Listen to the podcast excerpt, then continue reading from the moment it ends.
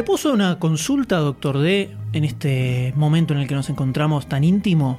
Decime, M. Algo que muchos, muchos me han consultado luego de, de escucharlo hablar en, en tantos podcasts que hay dentro de la familia Lunfa. ¿Usted es un gran tomador de vino por casualidad? No, no, solamente un, un- un bebedor social. O sea, con mi suegro, una media copita porque me pega. ¿Ha venido a grabar en estado beodo en algún momento? No, no, no, eh, más porque soy el que maneja, soy el conductor designado del grupo. Así que no, oficial, ¿qué más? ¿Dónde otra pregunta?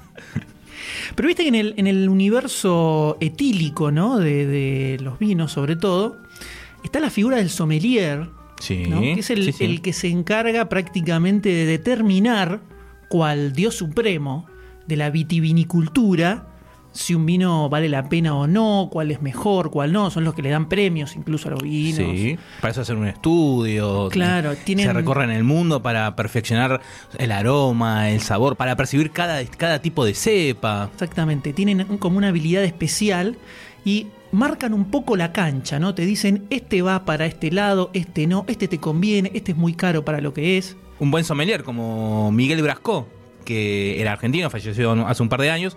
Y el muchacho era empezó en los 60 junto con Kino siendo dibujante. También fue publicista y terminó. En sus últimos. Se lo conoció más por su trabajo de sommelier. Su actividad. Mirá que, mirá qué loco. Como, Todo tiene- todo tiene que ver con cómo todo. se unen los mundos, ¿no? ¿Cómo se unen los mundos? Ahora, ¿qué pasa si yo te digo que falta alguien acá que haga ese mismo trabajo, pero que descorche una buena viñeta? Que sienta el buque que hay entre esas páginas. Cuando viste, vos abrís, vos abrís una historieta nueva y vamos, señores, todos los que están escuchando esto lo hacen, haces un Sí, sí, sentís, sí, sí. sentís el aroma, ¿no? Sentís ese, ese gusto. La- No, guarda a ver si hacemos Y te- apología de algo, y ¿eh? te das cuenta, te das cuenta si está bien impreso Sí, o sí, no, sí. si están levemente encapadas las hojitas. Te das cuenta si el brillo que tiene es demasiado fuerte para que la luz te moleste o es el justo para que puedas distinguir bien los La colores. impresión, si pega con esa con ese tipo de papel, si no molesta. Exactamente. Pero sobre todo, la parte más importante es poder conocer si verdaderamente vale la pena o no. Si tengo que ir a comprar ese buen vino, ¿vale la pena que yo aporte mi tiempo en esa historieta? Creo que alguien tiene que, tiene que dar esa función a la sociedad, doctor D. Sí, estoy de acuerdo y. Me parece que nos tenemos que calzar el delantal y convertirnos en sommelier de historietas. Supercast presenta Sommelier de Historietas, donde M y Dr. D analizan nuevas series y te dicen si valen la pena o no. En esta edición, Skyward, Godzilla Rage Across Time y la muy esperada Doom Patrol de Gerard Way.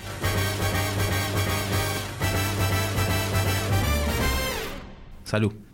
Salud, Salud, salud, doctor salud, D. M, salud. doctor D. Eh, así comienza el primer episodio de Sommeliers de Historietas, donde básicamente vamos a agarrar tres números uno de series que recién recién arrancaron y vamos a dar nuestro veredicto si vale la pena seguir leyéndolas o ni siquiera tienen que molestarse en acercarse, ni siquiera buscar una descarga ilegal de nada.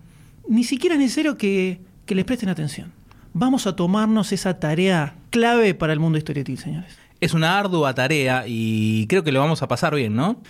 Veremos, O no, depende, no. depende de lo que agarremos, porque la idea es tomar algún título que tengamos ganas de leer, que justo haya salido, pero también sumergirnos en las tierras de lo desconocido, de lo menos popular, lo menos mainstream, para ver si tal vez encontramos alguna gemita escondida o encontramos algún bodrio infumable. Entonces, la idea no es agarrar, bueno, el número uno de Batman o el número uno de X-Men, sino tratar de buscar un poquitito en las cosas que normalmente no agarraría uno para leer, para que verdaderamente esto sirva para descubrir nuevas cosas.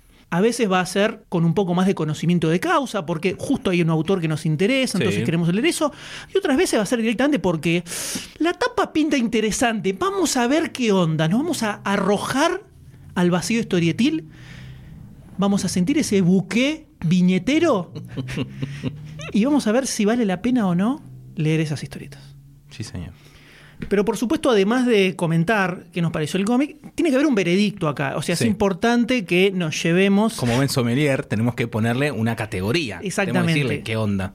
Entonces, vamos a utilizar tres escalas al finalizar cada una de las series de las que hablemos. La primera escala es, si no nos gustó, ¿qué es lo que vamos a decir? Este, este, esta historieta está picada. Está este vino está picado. picada. No se, no se No- puede no se seguir. puede leer, no se puede leer, no se puede mirar nada. Hay que descartarlo. Puede suceder que a lo mejor leemos este primer número y si bien no nos termina de convencer, le damos un changüí como para leer el número 2 a ver si ahí ya levanta un poquitito mejor. O sea, tiene los elementos mínimos como para decir, "Ah, me leería un segundo número a ver cómo va. En ese caso, Para pasarlo un poquito más, le ponemos una soda, un chorro de soda. La rebajamos con La soda para rebajamos con soda y le damos otra oportunidad. y si nos voló la cabeza y nos encantó y decimos, esto me lo quiero leer completo, Si esto va como piña, fondo blanco. Fondo blanco. Fondo blanco. Fondo blanco esta historieta, Va. Fondo blanco. Fondo blanco. Sale el TP. El primer título del que vamos a hablar corresponde a la editorial Boom Studios, una editorial que dentro de todo es bastante nueva en el ambiente. Tiene, tiene unos cuantos años, pero comparado con DC o con Marvel, que tienen más historia, es de las más jóvenes. Que, que sacó un nuevo título llamado Skyborn, comandado por el señor Frank Cho. Frank Cho tal vez algunos lo conozcan por eh, Savage Wolverine, eh, una serie de Marvel, pero también tuvo una serie, una tira que se llama Liberty Meadows, que hace un montón de años y sigue sacando libros cada tanto. Eh, un tipo que creo que es más conocido por su faceta de dibujante, por dibujar muchachas generosas. Generosas. generosas. Y en este caso saca una nueva serie dentro de Boom Studios que la elegimos principalmente porque la tapa se veía como interesante y la premisa, la premisa de la serie era James Bond con toques de mitología. Eso era lo que te, lo que te. Entonces dijimos, bueno, puede estar, Sí, puede sí, estar sí. interesante. Puede estar interesante. En la tapa se ve a un, a un hombre trajeado, onda James Bond, corriendo con una espada y se ve de fondo una calavera, un dragón. Y digo, ¿qué onda? Sí, aparte ¿Qué tiene como una composición muy en diagonales que parece que hace un afiche de película. Sí, y sí, el dibujo sí. de Frank Cho que te garpa, Que ¿no? está muy bueno. Más allá que hace mujeres voluptuosas, gener- generosas, eh, es muy, está muy bueno el dibujo. me dibuja encanta, me encanta. súper bien, dibuja súper bien. Los dibujos me hacen acordar a, a las tapas más de, de principios de los 90 de Kane Maguire, de De la Maguire, JLA. de la JLA, JLI, que así con ese dibujo. Sí, sí, tiene una onda. Y- Una onda fino, pero bien, bien desarrollado. Sí, tiene ah, también unos ciertos dejos de Adam Hughes, también se le puede, se le puede Sí, encontrar sí, sí, si va por ese lado. Leíste este, este número como corresponde, ¿no? ¿Vas a darle un veredicto a los oyentes en este momento sobre esta serie? La historia te, te aparece así directamente como de espionaje. Una minita que está en un departamento con unos especies de traficantes De algo. De algo. Hasta que se le retoba el asunto, no le quieren entregar lo que habían acordado y ahí ya empieza lo... ¿Qué pasa acá? El- una mano atravesando un cuerpo, volando cuerpos de la nada. La minita tenía, tenía fuerza, era Una fuerza eh, sobrenatural. sobrenatural. Acá ya está manejando un toque de, obviamente sobrenatural, porque ya estamos partiendo de la base que esto no es espionaje nada más. Hasta que comienza la persecución, el- un- uno de los chabones escapa con este objeto, la mina va atrás de él, consigue el objeto, rompiéndole esa, esa, esa imagen de que le... No sé cómo Sí, con la mano, con la mano estirada. Con la mano le- estirada, los dedos eh, rígidos, le corta la, la mandíbula a la mitad, queda mandíbula para abajo el cuerpo y la parte de arriba de la cabeza volando. la parte de arriba de la cabeza con la mano. Es, es sangrienta. Es sangriento, es sangriento. sangrienta y Igual, gráfica. la mina mata, no sé, como cinco o seis tipos así Una a la pura mía y no tiene nada de sangre. Bueno, bueno, está bien. Pero muy buena, todo, todo eso está muy bien dibujado. No es que lo haya visto en vivo, o sea, ah, mira, lo representa muy bien cómo va destripando las personas, porque el otro día, no, mentira, estaban muy bien. Hasta que, bueno, que aparece este objeto que es la- una espada. Es una espada. ¿Qué, qué pasa con esta espada? Hay, un equipo de, de- como de espionaje entre una camioneta diciendo, bueno, conseguimos el objetivo, estamos yendo eh, al nido, estamos regresando. Van por la ruta y aparece un monje. Pero en el medio empieza a hacerle análisis a la espada y descubre que es Excalibur, la famosa espada mitológica del rey Arturo. Y bueno, este monje, al, al querer obtener esta espada Excalibur, recordemos que es de la leyenda del rey Arturo, el que lo podía sacar de la piedra se iba a convertir en el rey de Inglaterra. Y este monje empieza a pelear con esta, con esta chica, da- destruye la camioneta donde, se iban, destru- donde iban viajando. Sí, le disparan y el tipo puede como desviar Se- las se balas. cubre, tipo, sí. Una especie de campo, genera una especie de campo fuerza de poder. Pero esta minita llega a él, lo empieza, lo faja un poco hasta que termina la pelea. Y así termina el primer número de Skyborn. Entonces lo que tenemos es, hay espionaje, hay elementos sobrenaturales y hay, y está Excalibur, hay mitología del rey Arturo dando vueltas alrededor, eh, y es muy probable que ese anciano que aparecía al final en realidad sea Merlín, que estaba vivo acá, porque es eh, algo que fue saliendo también de, sinopsis de lo que se va a tratar la serie, que va, a estar todo girando muy alrededor de todo lo que es la historia del rey Arturo. Y estos personajes que tienen super fuerza, una historia que parece interesante. En este primer número no hay tanto tampoco. No, es pura pelea, es más pelea, más que nada, pelea más acción. Y no hay o sea, la única de- punta que te tiran es la espada Excalibur y nada más, el único dato. Después vos pensás qué pasa con este, con este monje, quién es esta minita, pero es máximo, más que nada es acción, pura pelea este número. Sí, ultra bien narrada toda la acción, los dibujos alucinantes, aunque no, no dibuja un millón de fondos, pero No, más, más, toda, más la, computadora. toda la acción es alucinante. Pero se queda ahí. Después de leer este número, entonces, doctor D, va, vas a- va- usted va a tener el honor de dar el primer, el primer veredicto de esta jornada de sommeliers de historietas. Este Skyborn número uno. ¿Te pareció que está picado? ¿Lo rebajás con soda para el segundo número? ¿O le metes un fondo blanco a lo loco? Mira, eh, con este me copó mucho. No muestra casi nada, me copó mucho. Creo que me puedo llegar a intoxicar, pero le hago fondo blanco. Quiero el blanco, TP y me, me gustó, jugó, me gustó. Posta que me gustó. Ya quiero que salga, eh, son cinco números, una miniserie de cinco una números, y ya quiero que salga el TP y mándamelo, así de una. Fondo blanco, Porque la verdad me, me copó mucho, ¿eh? Me- me- Del pico, del pico le das. Otra vez, nene, sacate el cómic de la boca. No. Le tengo, le tengo mucha fe, la verdad que me copó la historia, por más que no te presenta nada, pero espionaje, Merlín, la espada de Excalibur, la verdad que está, me copa mucho, así que fondo blanco nomás. Fondo blanco. ¿Usted, Sommelier M? Yo lo voy a rebajar con un poquito de soda y voy a ver qué onda el segundo número primero.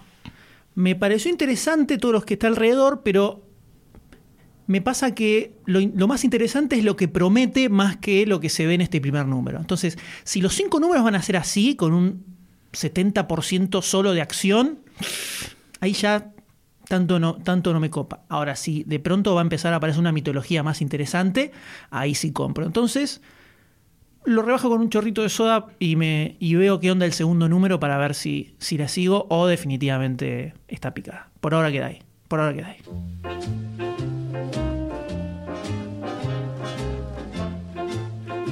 Y en esta carrera, en este camino del sommelier de historietas, vamos a continuar con otra miniserie que se llama Godzilla Rage Across Time. Furia a través del tiempo. donde, como ya dije, una miniserie de cinco números, dibujada por Matt Frank y guionizada por Jeremy Robinson, que viene de Proyecto Nemesis, Project Nemesis, publicada por IW, la editorial que tiene todas las franquicias Sí, de licencias, todo. licencias de principalmente de licencias. cine, televisión, Star Trek, Ghostbusters, todo, todo. Y bueno, publica esta miniserie de Godzilla, Que tiene varias series publicadas de Godzilla. Tiene un montón de miniseries. Creo que tiene una serie regular que se llama eh, Rulers of the Earth. Que son como 5 o 6 TP que tienen ya. Eh, mucho, mucho Godzilla tiene. tiene pasa que tiene ahí tela para cortar con Godzilla. Sí. Pero, este, contame el buque, contame el buque, M. Lo que tiene esta serie de particular es que toma eventos que sucedieron realmente, cosas importantes a lo largo de la historia, y a través de una investigación que hacen dos personajes en la serie, descubren que en realidad en esos momentos claves estuvo involucrado Godzilla. ¡Cogida! Exactamente. Entonces, lo que tiene de especial es que, si bien es una miniserie, no es una sola historia que continúa, sino que cada número va a tener una historia autoconclusiva que ocurre en un momento diferente de la historia, donde agarran un evento real y te lo vuelven a contar explicándote por qué en realidad ahí estuvo Godzilla y después en, en la historia se modificó lo que sucedió ahí. Y en este primer número lo que hacen es viajar al Japón feudal, cuando está la invasión de los mongoles en Japón, que lo que cuenta la historia es que hubo un gigantesco, una inundación o como un tsunami, eh, que eso hizo que la, la mayoría de la flota del mongol Naufrague, eh, sí. terminara naufragando. Entonces, en gran parte eh, Japón se salvó de esa manera. Pero no. Lo que te cuentan acá es que en realidad los mongoles tenían dos monstruos que controlaban a través de una reliquia que les daba poder sobre ellos. Y, y, hay, y hay dos héroes que toman desde el lado japonés, que es un ninja y un samurái, que van hacia un monte que se encuentra en la lejanía para traer justamente a un monstruo que los ayude a derrotar a estos mongoles. Pero las cosas no terminan saliendo como ellos pensaban, se encuentran que hay más de un monstruo dando vueltas por ahí y que a Godzilla no lo controlas tan fácilmente. Lo que me copó mucho de este número, que no sé si es original, creo que no, pero la verdad me llamó mucho la atención, es que cuando están hablando de la época feudal japonesa, hablan del 1200, está ambientado el cómic, está dibujado con el estilo, Sí, no sé cómo de- de decirlo, japonés de la época. an- Las ilustraciones antiguas. de- Sí, o sea, la cara alargada de los japoneses, los monstruos te lo dibujan como así, viste, como en Sí, los la- mapas y- antiguos que te lo hacían. la- y las nubes como, como, en espi- como espiraladas. Exacto, sí, sí, sí, sí. El sol todo como Sí, sí, tiene, un- tiene el estilo gráfico de esas, de esas pinturas eh, antiguas Sí. Está muy, muy copado eso. Obviamente, copado. y tipo pintura, o sea, Claro. me- coloreado tipo pintura. Sí. Y cuando hacen el salto a la actualidad, se nota que es todo más colorido, Sí. pero con computadora, o sea, te hacen esa diferencia y el dibujo es actual, normal, por así decir. Eso, la verdad, me copó mucho, me llamó mucho la atención. Dije, qué raro, pero claro, al seguir leyendo dije, está muy copado. Pero ahora que como vos lo describiste, vos contaste, yo no había prestado, obviamente leí el cómic, no había pero relacionado. No, no lo había relacionado. Hay otro cómic publicado en el 2012, también por IW, que se llamó Godzilla Half Century War, una guerra de los 50 años, donde narra la historia de un soldado a lo largo de la historia de Godzilla. Tenemos al soldado ubicado en la primera aparición de Godzilla en la película de La primera 1954 y después las otros, los otros números están ambientados en otras épocas, en otras películas de Godzilla, aparecen en el 67, en el 73, por ahí, con este soldado ya formando, en el primer número es un cabo, y ahora ya forma parte de un equipo que quiere estudiar o atrapar a Godzilla, pero para, para fines buenos. Y tenemos a este equipo que va acompañando a Godzilla a lo largo de los eventos de, su historia cinematográfica. Con unos dibujos que te rompen la cabeza en los detalles, de ahí obviamente de destrucciones de edificios que te ponen hasta la linita de- del alfiler que se cae al fondo. Es un, es un quilombo, son para, para, para cuadros esos dibujos.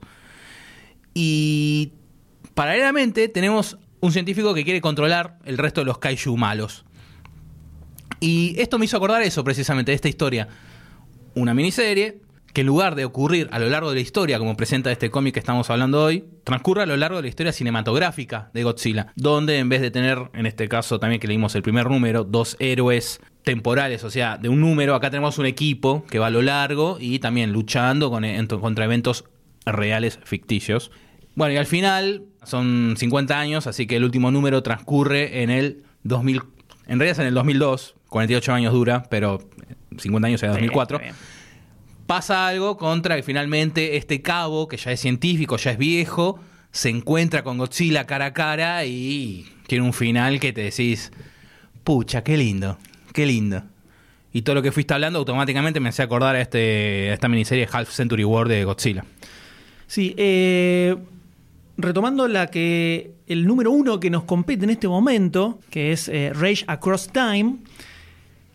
Por un lado, la premisa me parece interesante. Está bueno esto de eh, los eventos históricos donde Godzilla estuvo metido. Me genera mucha curiosidad ver cuáles van a ser los otros que van a meter. Sí.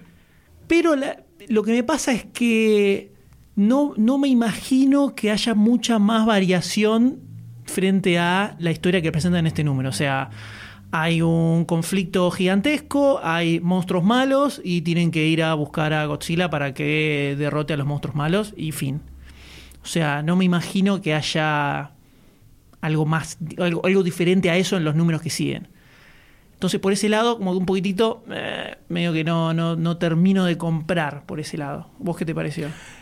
cuando iba leyendo, perdón que vuelva, ¿no? Half Century War, era este grupo de científicos querían estudiar, conseguir a Godzilla y se dan cuenta que Godzilla está, cu- está cuidando Japón, los, los- los ayuda contra este científico que hay que controlar todos los monstruos malos y a través de ondas tipo Aquaman, con una máquina, los va controlando y descubren que Godzilla ahí, que los cuida, es niño bueno Godzilla, y es, es esto, no sé cómo van a seguir metiendo el artefacto, porque acá era una máquina, a lo largo de 50 años está perfecto. Y algo que no sé cómo van a seguir jugando es que en este caso los mongoles tenían como un aparato tecnológico, o daba esa sensación. Sí, era algo medio una especie de teléfono, no sé, por la forma, con el cual se comunicaba con, lo- con los monstruos malos.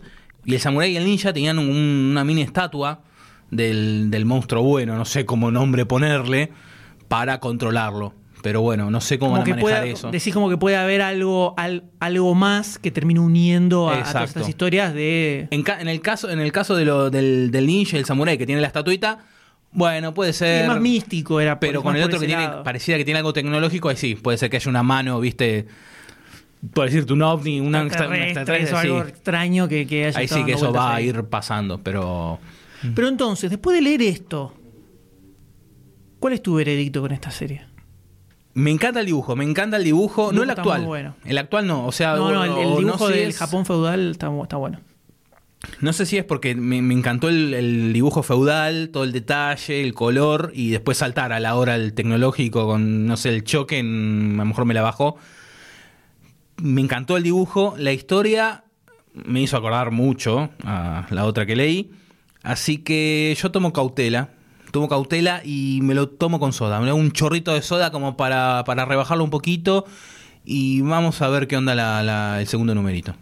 Vamos a ver. No sé, tengo miedo que mejor me pegue mal, pero cautela, cautela, muchachos. Yo estoy en la misma, en la misma que usted. Estuve ahí de decir mm, de que de no seguir, no seguir tomando esta botella. Pero va, yo creo que para un segundo número puede ir. Ahí sí, en ese segundo número necesito ver algo que me que salga del template godzilesco. O sea, si vuelven a contar la misma historia que en el primero, agarro, busco en el preview cuál es el- la sinopsis del número para ver cuál es la historia que va a tener y ya fue. Ni, ni me molesto en leerlo. lees el resumen atrás. Sí, sí, me fijo. Ahora viajan a, no sé, Listo. el siglo XVIII, listo, buenísimo, y seguimos para Aparece. San Martín, los Andes. Ah, Claro, bueno, a ver, a ver, a ver. Godzilla Lanús, a ver qué onda.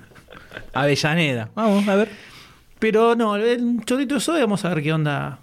Vamos a ver qué onda. Estás cauteloso, ya te, Sí, te bajaste dos cauteloso, sodas. Estoy cauteloso, sí. Sí, viste, después hay que manejar, entonces no, no quiero, no No, quiero que me pegue mal, no quiero que me pegue mal. Eh, en este podcast, vamos a poner el eslogan: si conduces, no leas cómics.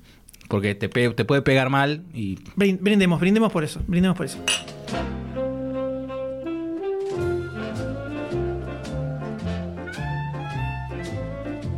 Y cerrando esta, esta primera cata de historietas, de sommelier de historietas, vamos a cerrar con el regreso.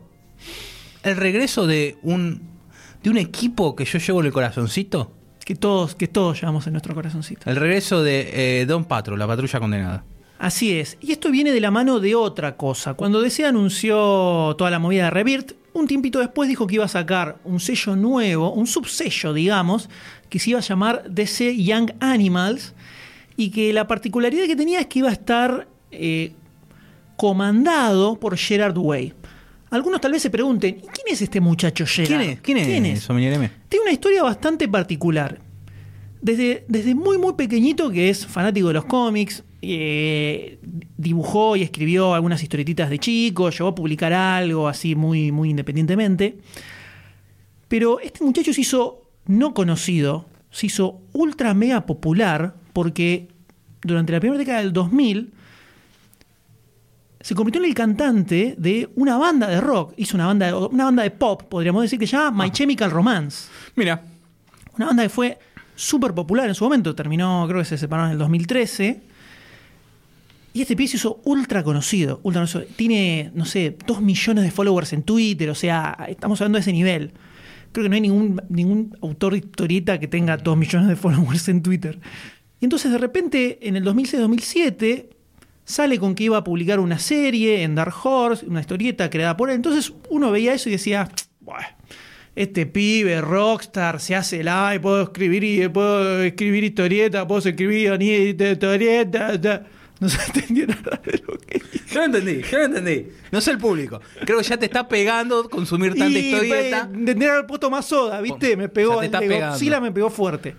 Entonces uno decía, "Uh, este chabón, ¿qué se quiere hacer? Que se, hace el rockstar y va a escribir historietas. Y sacó una serie llamada The Umbrella Academy, donde nos puso una tapa gigante a más de uno, a mí por lo menos me la recontrapuso, puso una miniserie alucinante, de la cual después sacó una secuela que se llama Dallas, una serie de fantasía con un grupito de niños con eh, habilidades especiales, pero que crecen y se les va toda la goma. Súper recomendable The Umbrella Academy, búsquenla, léanselo que les va a parecer alucinante. Entonces de repente decís, ¡apa! Míralo el pibito. Super rockstar y además es buen guionista de cómics. O sea que la tiene toda. Y entonces cuando de pronto los- lo eligen a él para comandar este nuevo sello, uno levanta un poco la cejita, dice, es una lección interesante, porque están buscando a un tipo que escribe un cierto tipo de historietas que no es mainstream, no es eh, el típico cómic de Batman, es algo, o sea, eh, por algo lo publicó en Dark Horse, es algo que lo, el estilo de guiones que escribe podría ir más para el lado de Image, por ejemplo. Entonces, cuando DC dice que va a ser este muchacho el que va a, encargarse de comandar todo este nuevo subsello, ahí ya se nota como que están intentando plantear una, una guía hacia dónde quieren ir con esto. Porque el tipo de historias que escribe este muchacho definitivamente no tiene mucho que ver con el mainstream de DC, sobre todo del New 52. Tal vez sí lo podríamos relacionar con la movida de DCU que hicieron en el último año y medio de existencia del New 52. Pero ya eso, digamos que marcaba cierta esperanza, por lo menos resultaba algo interesante. Y después empiezan a anunciar cuál iba a ser el primer line-up de títulos que iban a salir en este sello. Y dicen que iba a estar una nueva serie de la Doom Patrol. Y uno ya dice, ¡apa! Mirá qué interesante. Y después dicen que va a estar Shade de Changing Girl. Y decís, ¡oh! Mirá para dónde están yendo. Entonces, evidentemente, lo que están intentando hacer es retomar lo que había sido el primer vértigo, que tenía personajes de DC, pero para un público más adulto, un poco separados de lo que era el mainstream de superhéroes, Sí. pero meterlo en otros sellos que no sea Vértigo, que Vértigo ahora es 100% para cómic de autor, o sea, Creator Owned. Son eh, todas historias que no le pertenecen 100% a DC. Entonces es el punto medio, ese punto medio en el que estaba todos esos primeros años de Vértigo, sobre todo, cuando salía justamente la de un patrol de Morrison, tenía Shade de Changing Man de Peter Milligan, el Animal Man de Morrison todas esas series que eran para un público adulto y es casi como que tenían cierta continuidad entre ellos mismos, ¿no?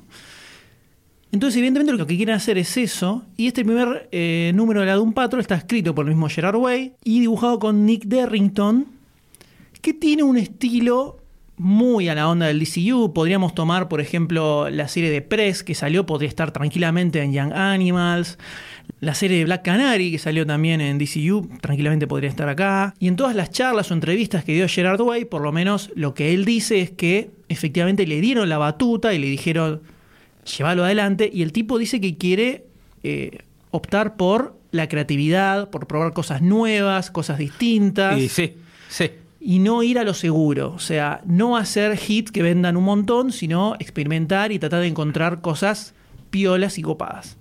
Entonces después anunciaron dos títulos más que van a salir, que uno es Cave Carson has a Cybernetic Eye. Cave Carson es un personaje de la Silver Age de los 60 que no existe, apareció dando haciendo algún cameo en alguna serie, pero este personaje, la habilidad que tiene es que hace Spelunky, que es eh, eh, Exploración de cuevas. exploración de cuevas, claro. Explora, explora cuevas y tiene un ojo cibernético. Bien, perfecto. O sea, eso. infrarrojo, está perfecto para Ojo para cibernético, no, no infrarrojo. Ojo cibernético. puede. Puede tener distintas cosas. Entonces, lo que cuenta Way es que lo que hizo fue agarrar los Who's Who, ¿viste? Los viejos Who's Claro, Who de sí, DC. sí, sí, sí, sí. Dice que se puso a recorrer todo eso, a buscar personajes desconocidos que no existan para resucitarlos con una historia loca al mejor estilo. Animal Man de Morrison creo que es el mejor ejemplo que. ¿Vos que decís que vuelve Snapper, la mascota de la Liga de la Justicia de los 60? yo creo que es demasiado popular. Creo que es demasiado popular Bueno. para, para esto. Entonces, en este caso, esta serie de Cave Carso es que el tipo empieza a tener visiones locas que se las da el ojo y no sabe por qué, por cuando le fallece la mujer. Como que empieza a volverse loco por el ojo. Y después va a salir otra serie que se llama Mother Panic, que es un poco más, la sinopsis por lo menos es un poco más normal, que es una nueva vigilante que aparece en Gotham. Sí. Pero se supone que va a tener algo más bizarro por el hecho de estar en, esta, en este sello Young Animas. Me imagino algo más, más gótico, ¿no? Más oscuro, por lo menos en eso de. Y habrá que ver. Eh, a mí todo le- cuando hicieron todo este anuncio me pareció alucinante todo, me generó mucho entusiasmo verdaderamente, sobre todo por otra vez tener un título de un Patrol que desde las épocas de Morrison no terminó nunca de levantar. Y finalmente tenemos acá entre nosotros el primer número de la serie nueva de la Doom Patrol. Doctor D. Con una tapa que cuando apareció hace un tiempo, recuerdo que te la mandé por mail diciendo, a ver, ¿qué entendés vos? Lo único que vemos es un rollito de carne. Sí, sí, como por si así fuera decir, un, un- arrollado. un taco, un rap. Eh, no se entendía nada, decía Don Patrol, ¿y qué hace esto acá? Bueno, empecé a ver la imagen que hay como unos- unas, unas formas raras dentro de este taco, de este rollito, y empecé a, ah, bueno, a ver si encuentro algo. No encontré nada. No, no entiendo nada, una no goma. tiene nada. No, Es eso. con un fondo blanco. Es eso. Punto. ¿Qué onda? Bueno, hasta que finalmente llegó este número a mis manos. Y la verdad que está lindo, eh, visualmente, visualmente, eh, visualmente está lindo. Tiene un dibujo, una línea clarita, me hace acordar un poquito, pero un poquito a Darwin Cook. Sí, Y después, cuando pasa otro, hay otra cosa de otro universo dentro de la historia, mandan más a un estilo más eh, lápiz, pintado con lápiz. O sea, como que hay una diferencia onda la de Godzilla que dijimos recién, que cuando está en este otro universo tiene un estilo de dibujo pintado lápiz, por así decir, y cuando están en la realidad es más eh, pintado con computadora. La verdad que es un contraste que me gustó mucho. Me pareció muy fumado, muy fumado. muy fumado, La historia es muy fumada. Donde hay una minita que maneja una ambulancia y bueno, parece que algo tiene de, de- de especial. Bueno, y su compañero come un rollito, este rollito de carne que vemos en la tapa, y cuando lo tira al tacho de basura, se posa una mosca sobre este rollito de carne, y ahí cambia el dibujo completamente y vemos una fila a lo largo de un, de un desierto, pero de fondo la mosca. como si eso, un- eso estuviera sucediendo dentro del rollito. Del rollito, un microcosmos. Arrollado, sí. Y acá empieza lo, lo lisérgico, lo loco. ¿Qué onda esto? Donde vemos entre esta. Hay una gente caminando por el desierto y vemos cual Jedi, un muchacho con la, con la capucha y vemos un rostro muy familiar. Un rostro que quiero mucho. Lo tenés tatuado, sí, la Lo verdad, tengo- lo tenés tatuado en el, en el pectoral izquierdo. Yo, eh, vamos a. Yo tengo la Liga de Justicia de Giffen y a la Don Patrol, la patrulla condenada de los 80, dibujada por Eric Larsen, que a mí me encanta, es el primer taco que La- me la de- compré. De, Cooper, la justo antes de eh, Morrison. Morrison. Yo crecí con eso, entonces como le, le tengo mucho afecto, me encanta la patrulla condenada de esa época, me encanta, prácticamente lo amo. Y veo ese rostro, Cliff, Cliff, Robotman, estaba ahí Robotman entre la, entre la multitud en este, en este desierto, donde se separa entre una habitación y hace explotar todo. Pero lo que explota es el rollito de carne en el tacho de basura. Entonces, no entienden nada el- la muchacha, los muchachos de la ambulancia. Y vemos que algo sale despedido del, del tacho. Claro. Y en otro cuadrito se ve un cuerpo cayendo. Era Robotman que había salido dentro de ese de- microcosmos. De, adentro del, del rollito. El chiste es que la, la ambulancia en busca de algo que pasó a unas cuadras, que es el cuerpo de Robotman que cae, consiguen llegar, ven a Robotman y como en todo cómic de la patrulla condenada, Robotman termina destruido Sí. y su cabeza volando. Recordemos Robotman era un corredor de autos, por lo menos en la vieja continuidad, no sé ahora, que tuvo un accidente y Lo reconstruyeron. lo reconstruyeron, pusieron robot. su cerebro dentro de un robot. El chiste termina ahí, la muchacha Con la se lleva. particularidad de que es el Robotman con el uniforme de Morrison. De la etapa de Morrison. de Morrison. Después la minita se pone la campera de Robotman y se lo lleva al departamento donde su roommate, su compañero de habitación, le dice, ¿para qué traes basura? Llévatela de acá. Y aparece un nuevo personaje disfrazado, no sé cómo llamarlo, no, no de Arlequín, pero como de personaje de los 50. Me hace acordar un Sí, poco... tipo, al- tipo botones, esa, Sí. o la, tipo cigarrera. Cigarrera, ahí está, perfecto. Donde mata a su compañero de habitación. Está todo explotar. bien. Está todo bien. hace explotar, no es que lo mata, explota. Explota. Dice, "Uh, raro. Yo pensé que le tiraba un pastel, porque se ve como algo rosita en la pared, pero después pastel. No, esto es carne. Así como nada, todo bien. Ah, jaja, ay, mirá que tenés una cabeza de robot, vamos a abrirlo. es lisérgico, es muy, es muy morrisoniano, se hace, se hace cargo de que eh, Gerard Way se hace cargo de que la de un pato el de Morrison es probablemente su cómic favorito del universo y toma totalmente cosas de la época de Morrison. Es muy difícil leer esto si no tenés más o menos fresco la de un de Morrison. Yo no la tengo muy fresca en este momento, No, no, no. pero algunas cosas capté. Eh, el tema de las. en la- hacia el final de la etapa de Morrison eh, había algo con el tema de las moscas que no me acuerdo cómo era, pero creo que viene por ahí. Sí, en un momento mencionan a Dani. Hay un, Hay un aparece señor, un señor que dice. Dani, ¿dónde estás, Dani? Esa es una referencia a Dani de Street, la famosa la calle travesti, de la, de, que era una, una calle que estaba viva y además era travesti. En realidad no era una calle, era una calle de barro, por eso era travesti. ¿eh? Buah. Los chistes malos también en este podcast. Pero además se ve como una especie de reunión de directorio de tipos que manejan empresas pero intergalácticas, Sí. como de- del espacio exterior y que evidentemente quieren hacer algo con Dani, convertirlo en hamburguesas o algo por el estilo. Entonces hay como muchas puntas muy, muy lisérgicas y en el medio hay una paginita con donde te dicen ¿y qué pasa con Nice Calder? Y está Nice Calder con una especie de, de Sí. teclados y la mosquita dando vueltas. y le hace- Musiquita, le hace una musiquita. sonrisita a la cámara.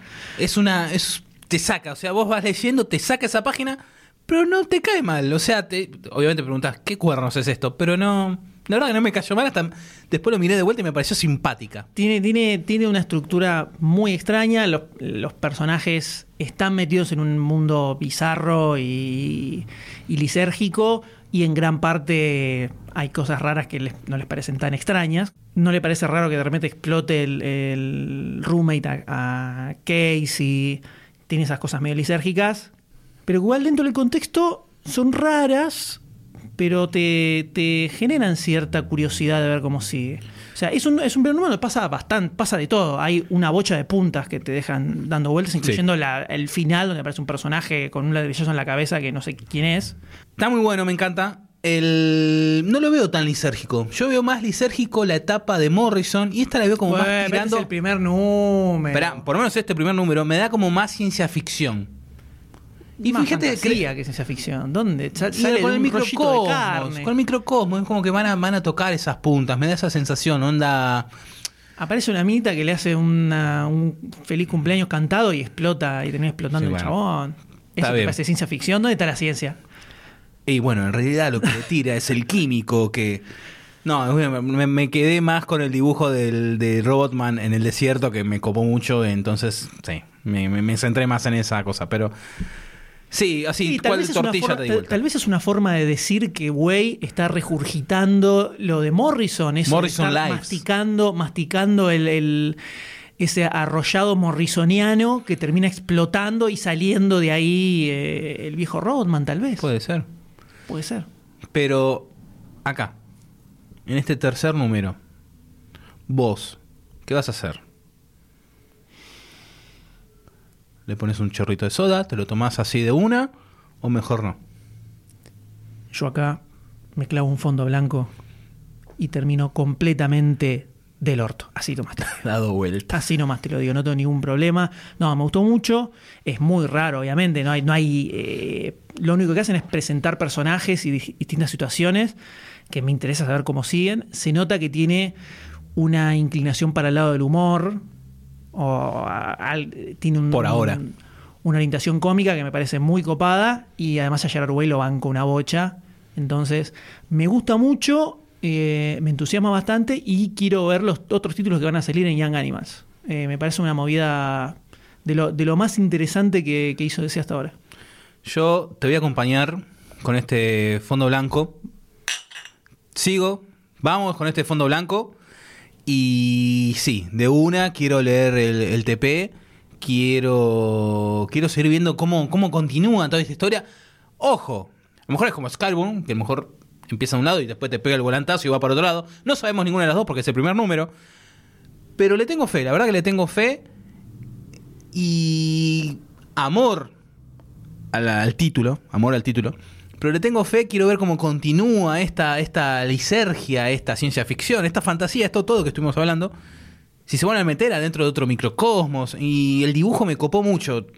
A ver si, como en este número, como en el Godzilla, cada vez que se meten en, otra, en otro ambiente, en otra situación, cambia también la estética. No sé por qué esa- esas boberas me, me copan mucho. O, no sé, y el- tanto el dibujo de... Sí, me encantó el dibujo. Voy a seguir repitiendo dibujo, dibujo, dibujo, dibujo.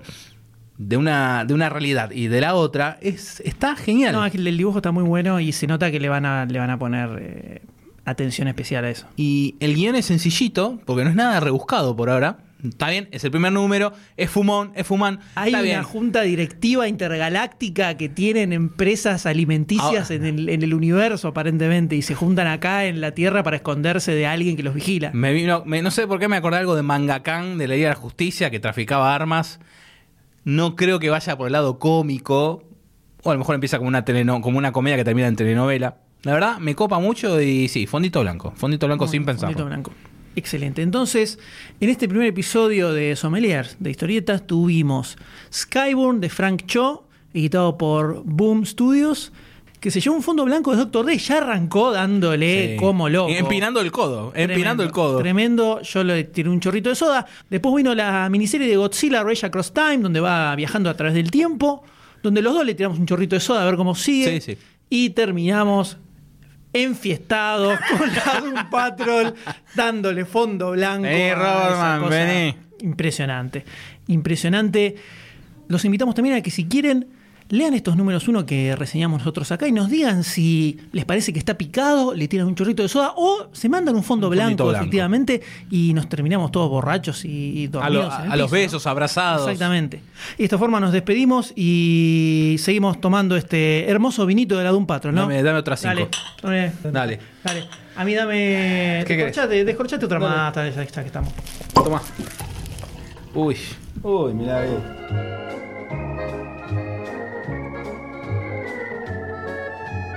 Supercast mantiene la tradición y tiene correo de lectores. Envíanos tu pregunta, comentario o lo que quieras a supercast.lunfa.fm. Tu mensaje va a ser contestado únicamente en el podcast especial de correo de lectores. Y recordaos de mandar también sus propuestas para el nombre del correo. Si este episodio te gustó, te emocionó o por lo menos te ayudó a remar el día, date una vuelta por patreon.com barra lunfafm y convertite en patrocinador. Con tu aporte, no solo vas a estar dándonos una mano para que podamos crear más y mejor contenido, también vas a poder formar parte del Club Lunfa, donde todas las semanas vas a encontrar contenido exclusivo de backstage, audios eliminados y adelantos de todo lo que se viene. Y la próxima vez que vos escuches uno de nuestros podcasts, vas a saber que vos sos parte de que eso sea una realidad. Si no te quieres perder ningún episodio, suscríbete a Supercast en iTunes, iBox o en tu aplicación de podcast favorita.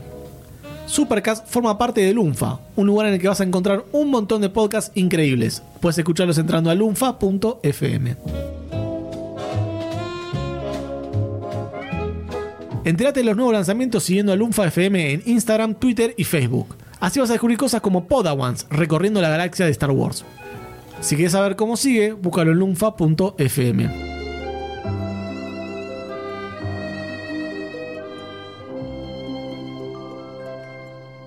Pasa. Toma. Sí, no, Servite este. El buque, ¿no? Mira, el buque. Esto. Taco, taco de 5 es muy característico. Es muy característico el aroma. Sí, sí, aparte como. sí, se resiente. Con, con- con los años se va sentando. Sí, totalmente. Sí, Tiene, no se va, pica. se va añejando, sí. Los de 5 Sí, se no, van no se- añejando súper bien. Y ¿Y no- un Pyongyang ahí? Tengo un Pyongyang de, de Astiberri que la verdad. ¿Cómo va? ¿Cómo, cómo está? Va bien, va bien. O Bien. sea. ¿Mucho tiene- pegamento o no? No No, siente no, mucho este. pegamento. No, estamos bien. Porque no es, eh, no es muy, no es muy plasticoso, tiene un punto medio. La verdad Bien. que no, no te lleva ni un lado ni al otro. Está el punto justo. Bien, yo tengo acá una fierro. Es medio rara. No tiene un, tiene un aroma extraño. A, no, a saber ver, dónde estuvo, para, a ver. dónde Tengo miedo. Acá hay un olor a humedad, ¿eh? Esto se te está esto- picando, me estuvo- parece. Se está picando, ¿no? Pero no, pero no, está, está bastante bien. A pesar del, del olor a humedad. Sí, no están amarillentas. Está muy bien. No, no, está están bien. A lo mejor si la dejas airear un poquito, viste que toma otro saborcito. Y ese que tenés ahí que es un poquito más Tengo ilustración, un- ¿no? Ese. una de Forum, un fan letal, fan con nata, el libro. es que se está. Estamos, estaba bien, se está conservando bien. Este, este huele, este huele a, la- a una, a una época post 5 que la verdad. Hace mucho que no lo olía, ¿eh? Tomás. No, sí, trae recuerdos mal. a ver, fines de los 90, principios de los 2000. Uh, sí. Sí, es No, muy. posta, no, pero aparte sí. es muy forum, muy planeta Sí, de esa sí, época. Muy lindo, muy lindo. ¿Sabes qué es también los, los, los libritos de Aragonés, Sergio Aragonés de esa Claro, época? sí, sí, sí, El silencio a gritos, Boogeyman, todos tenían, tenían ese mismo aroma muy típico. Nos estamos pegando unos saques con el Cómics. Estamos haciendo Pero- catación, estamos haciendo sí, catación. Sí, qué linda, qué linda, qué linda. Porta que me así sí, te trae- flashes te de épocas. flashes. Qué bárbaro, lindo. qué bárbaro. Qué lindo todo esto.